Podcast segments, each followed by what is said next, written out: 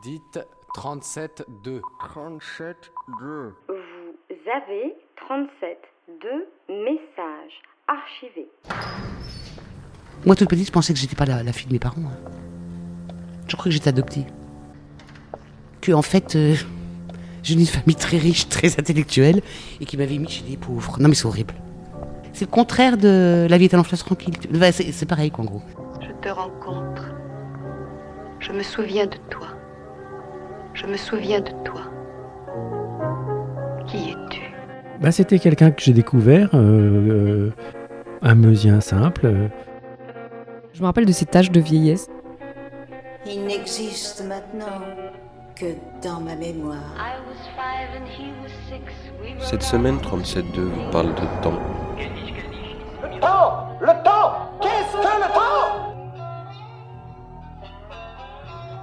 Pour le Festival Brouillage, l'émission de portrait de Radio Campus Paris convoque la mémoire de ceux qui ne sont plus.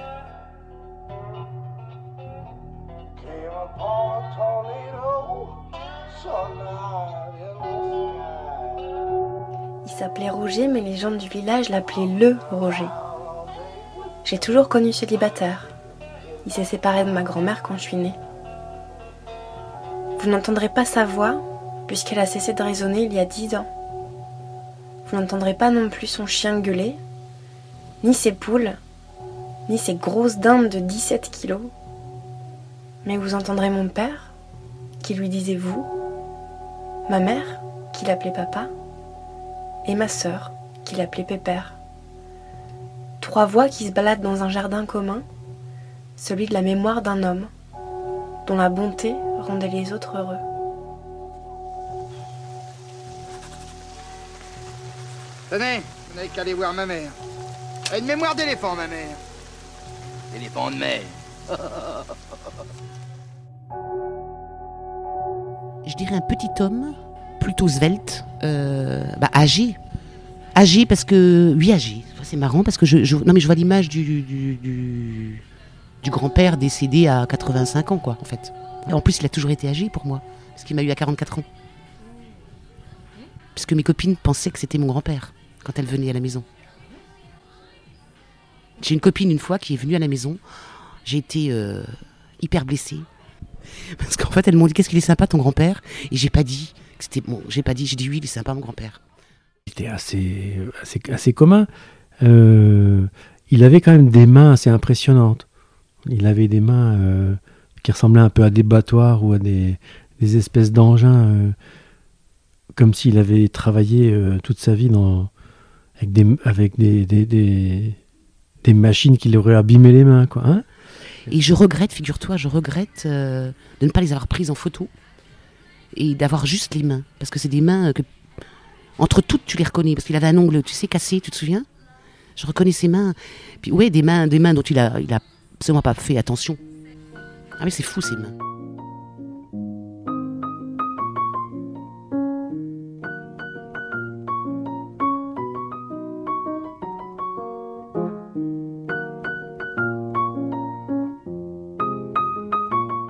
Euh, ma mère était bonne, bonne dans une euh, maison. Mon père était facteur. Elle lui avait dit qu'elle détestait les souris, qu'elle avait peur des souris. Pour lui montrer qu'il était amoureux d'elle, c'est pas ce qu'il a fait. Il lui a envoyé un colis avec un rat dedans. Et ça, c'est mon père. Mais t'imagines? C'est, terrible. Ma mère en parle encore. Et elle a dit, mais c'est quoi ce con-là, quoi? Et en fait, euh, il a dit, mais c'est une bonne blague. En fait, alors, est-ce que c'est une légende? C'est ma mère qui le raconte. Mon père a confirmé à l'époque, parce qu'il en rigolait encore. Et, euh, ou un loir ou un rat, enfin un truc qui fait peur, quoi. Vivant. Donc voilà la façon de la draguer ma mère. Mais ma mère, comme était toute seule, une bonne dans un. Voilà. Elle a dû se dire, bon, celui-là, il est gentil. euh, Il était très amoureux de ma mère parce que c'était une très très belle fille. Très très belle fille. Voilà, donc il l'a pris sous son aile. euh. Tu vois, tu vois, genre. Elle avait 17 ans, il avait donc 34. Ils se sont mariés euh, au mois d'octobre. Il pleuvait. Et j'ai vu des photos, c'est tout sombre, c'est en noir et blanc, des photos. Petites photos, tu sais, euh, on voit rien. C'est pas vraiment une robe de mariée non plus qu'elle porte. Je me disais, mais c'est bizarre parce que mariage pluvieux, mariage heureux. C'est bizarre, ils se sont mariés un jour de pluie, c'est pas un mariage heureux. C'est là que j'ai su que mariage pluvieux, c'est en deux mots, plus vieux.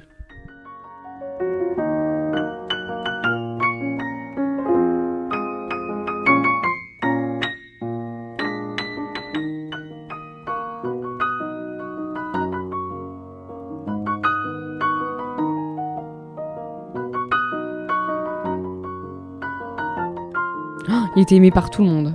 Ah ouais, euh, il était aimé par tout le monde. Et d'ailleurs, euh, moi j'étais jalouse. Ça m'énervait que tous les autres enfants l'aiment aussi. J'avais peur qu'il les aime autant que nous.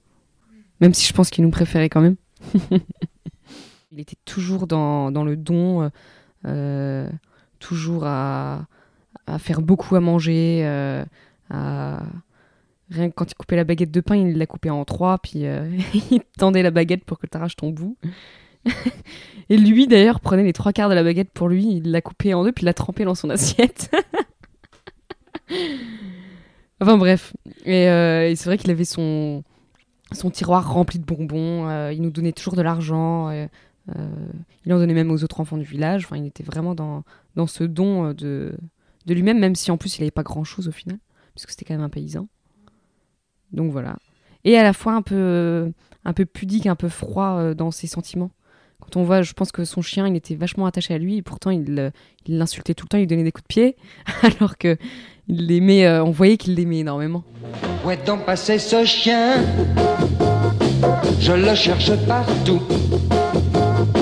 Où est donc passé ce chien? Il va me rendre fou. Où est donc passé ce chien?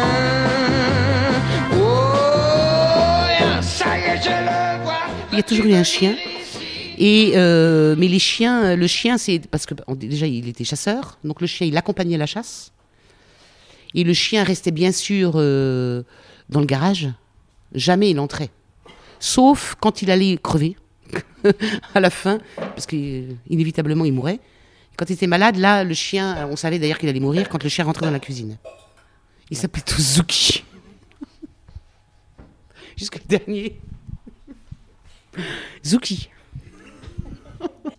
Mais ça a toujours été le même. Enfin, toujours été le même. Non, mais c'est un genre de merguez, enfin, de teckel. euh, sans, enfin, c'est- ils sont toujours appelés comme ça. Des chiens qui pissaient, qui, qui gueulaient tout le temps. euh, Enfin, des chiens qui étaient absolument pas dressés, quoi. Donc c'était.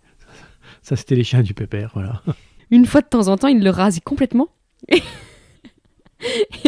et il le rasait tellement mal que c'était toujours asymétrique. Mais pareil, je suis sûre qu'il prenait un plaisir à le raser, à le, faire tout beau. Alors qu'en fait, il était horrible, quoi, le chien. Une fois, il y en a un qui s'est fait écraser par un voisin en voiture sur la place. Il s'est fait écraser. Donc l'homme, le, conducteur s'est arrêté, évidemment, euh, s'est excusé. Et mon père, ne voulant déplaire à personne, a dit T'inquiète pas, viens boire l'apéro. Écoute, c'est qu'un chien. Sauf que quand il est reparti, ce conducteur qui avait tué le chien, il était mais hors de lui, quoi, connard. Enfin, tu te rends compte, il a tué le chien, quoi. Mais il l'a quand même invité à boire l'apéro. T'inquiète pas, t'inquiète pas. Alors qu'il était vraiment euh, très gêné, quoi. Et nous, on a été écœurés qu'il offre un verre à quelqu'un qui avait tué le chien. Tu vois sa façon de réagir, c'est étrange, hein Au lieu de dire pauvre con, t'as tué mon chien. Tu vois? Non, mais quand même assez, étrange. Alors on rentrait par, euh, donc par euh, la cuisine en fait, on rentrait dans la cuisine directement, qui était aussi la salle à manger. Euh, donc c'était très brut, très froid quand même, avec du carrelage au sol blanc il me semble. Euh, une cuisine euh, complètement vintage, en comment ça s'appelle? Le matériau qu'on utilisait dans les années euh, 70 quoi, 60-70, le, le formica voilà. Et donc à côté de la cuisine, enfin la cuisine donnait directement sur sa chambre en fait, dans laquelle il y avait deux petits patins, puisqu'on n'avait pas le droit d'y aller avec euh, les chaussures. hein. Donc il fallait mettre les deux patinettes là, même pour accéder jusqu'à son à sa commode dans laquelle il y avait les bonbons, on devait prendre les patinettes. Je le vois bien remettre du bois euh, dans son poêle là. Il en remettait tout le temps. Ah et d'ailleurs il disait tout le temps. Et il nous proposait de manger de la bûche. Enfin, il nous disait euh, Tu veux un bout de bûche? Ça, je m'en rappelle. Et il nous faisait la blague tout le temps, donc il refaisait tout le temps la même. Donc au bout de la dixième fois, c'était plus du tout drôle. Mais on rigolait quand même parce que euh, parce que c'était. euh, il n'était pas chiant ou il nous saoulait pas en fait. Il nous énervait pas. Ça nous. euh, Il était touchant en fait. Voilà, c'est tout. Je le vois remettre du bois, voilà. Ou faire faire ses plats dans sa sa grande cocotte en fonte là. Alors, la cuisine du Roger, ça, c'était autre chose. Ça, c'était des lardons frits avec des oignons, et puis de la viande. Et puis, en général, il y avait beaucoup de gras quand même. Il fallait que ce soit bien nourrissant. L'entrée, c'était toujours des œufs durs, des asperges et des carottes râpées et du saucisson. des rondelles de saucisson, voilà. Et puis, euh, ceci dit, on mangeait bien quand même parce que les viandes mijotées étaient très bonnes. Ah oui, c'était un très bon cuisinier. Mais en plus, un cuisinier euh, modeste, c'est-à-dire qu'il il jetait tout dans la casserole, et, euh, enfin dans sa cocotte, et, et ça a resté 4 heures sur le feu, quoi. Et les desserts, bah, c'était toujours forcément du Maximo, mal décongelé. C'est-à-dire qu'il fallait que ce soit gelé, ce soit toujours gelé à cœur. Qui coupait en, en nombre de personnes présentes. Donc euh, si on était 3, il coupait en 3. Un gâteau pour 8. Donc euh, ça rejoint un peu le fait qu'il était vraiment euh, généreux, mais presque dans l'excès en fait. Mm. Mais c'était bon quand même. Non, mais il a fait à manger euh, quand il, il s'est retrouvé seul. Avant, il faisait jamais. Puisque il travaillait. On ne mangeait que des produits du jardin, uniquement. Uniquement. Que des fruits du jardin. C'est-à-dire qu'en fait, moi, j'avais la honte parce que j'allais à l'école avec des pommes pourries, des rainettes, toutes flétries, et que je rêvais d'avoir une golden. Et que mon père, il a toujours refusé d'acheter une golden. Et moi, mon rêve, c'est d'avoir une golden. Je trouvais ça trop classe. Et je me dis, quand même, ça, c'est génial. C'était vraiment le premier écolo. C'était l'écolo, euh, avant tout le monde, quoi. Je, le pépère, je l'imagine toujours devant, devant chez lui. Il y a un voisin qui passe. Il commence à discuter pendant un quart d'heure, alors qu'il a plein de trucs à faire, mais il prend le temps de discuter. Il prend le temps de raconter euh, sa vie euh, et puis de parler du beau temps, euh, du machin, du bidule. Alors qu'en fait, euh, bah, il a le truc qui est sous le feu, mais euh, il s'en fout, quoi. Hein il vit vraiment euh, au fil du temps. Voilà, c'est ça. Je le vois comme ça, devant chez lui, à, à- à regarder ses, ses, ses œillets d'Inde de manière euh, émerveillée. Il y a un grand regret, c'est que le, c'est que mon, mon chéri ne l'a jamais connu et que du coup, bah, je lui en parle, mais bon, ça n'a pas de, ça a pas un vrai impact puisqu'il l'a jamais connu et que, euh, et qu'on a beau raconter des choses, euh, c'est vrai qu'en plus souvent quand on parle de quelqu'un qui est décédé, on n'en parle que en bien. Et euh, mais lui, même étant vivant, on n'en parlait qu'en bien en fait. Et c'est, je pense que c'est dur à comprendre pour quelqu'un qui l'a jamais connu. J'ai souvent bah, rêvé qu'il était encore là.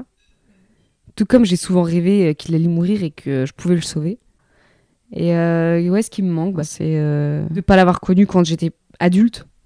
Et donc je l'ai connu que quand j'étais plus jeune, je crois quand il est mort j'avais 15 ans. Et du coup de, de pouvoir partager euh, bah, ce que je suis aujourd'hui euh, et de pouvoir vraiment discuter de choses profondes avec lui aujourd'hui, je j'aimerais bien. Puisque quand j'étais petite on parlait plus de... Enfin on parlait de, de conneries quoi. Et je me rappelle d'ailleurs que sur son, sur son lit d'hôpital, il m'avait dit... m'avait demandé comment allait la vie, comment allait le boulot et comment allaient les enfants. Et du coup, je me dis que bah, ça, j'aurais peut-être pu lui raconter euh, aujourd'hui. enfin, bien que j'ai pas d'enfant, mais raconter comment, euh, comment va la vie, quoi, voilà. Mais en même temps, tu vois, c'est marrant parce que euh, comment j'ai pas hum, là je suis émue, mais j'ai jamais pleuré de son manque, jamais, ni à l'enterrement. J'étais pas bien. Là, c'est quand je l'évoque que ça m'émeut. Mais il me, enfin, il me manque pas. Il me manque, mais c'est très égoïste, c'est-à-dire qu'en fait, euh, comment Je me dis tiens, quand j'étais pas bien, je pourrais aller chez lui qu'il me fasse un pot au feu.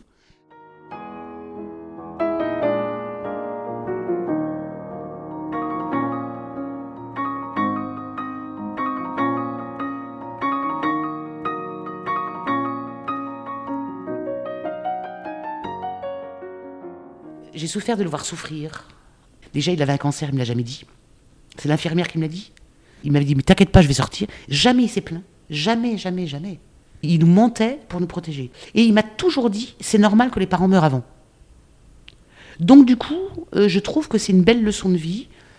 Tu perds ton père qui a 85 ans. C'est triste, parce que tu ne le verras plus. Mais sinon, j'ai pas souffert de sa mort. Enfin, c'est bizarre de dire ça. En tout cas, euh, son souvenir n'est jamais douloureux. Et je ne suis pas dans le chagrin d'avoir perdu mon... Non. Alors, je crois que c'est lui qui m'a transmis ça. Franchement, franchement, je me suis facilement au fait qu'il était mortel et qu'il soit mort.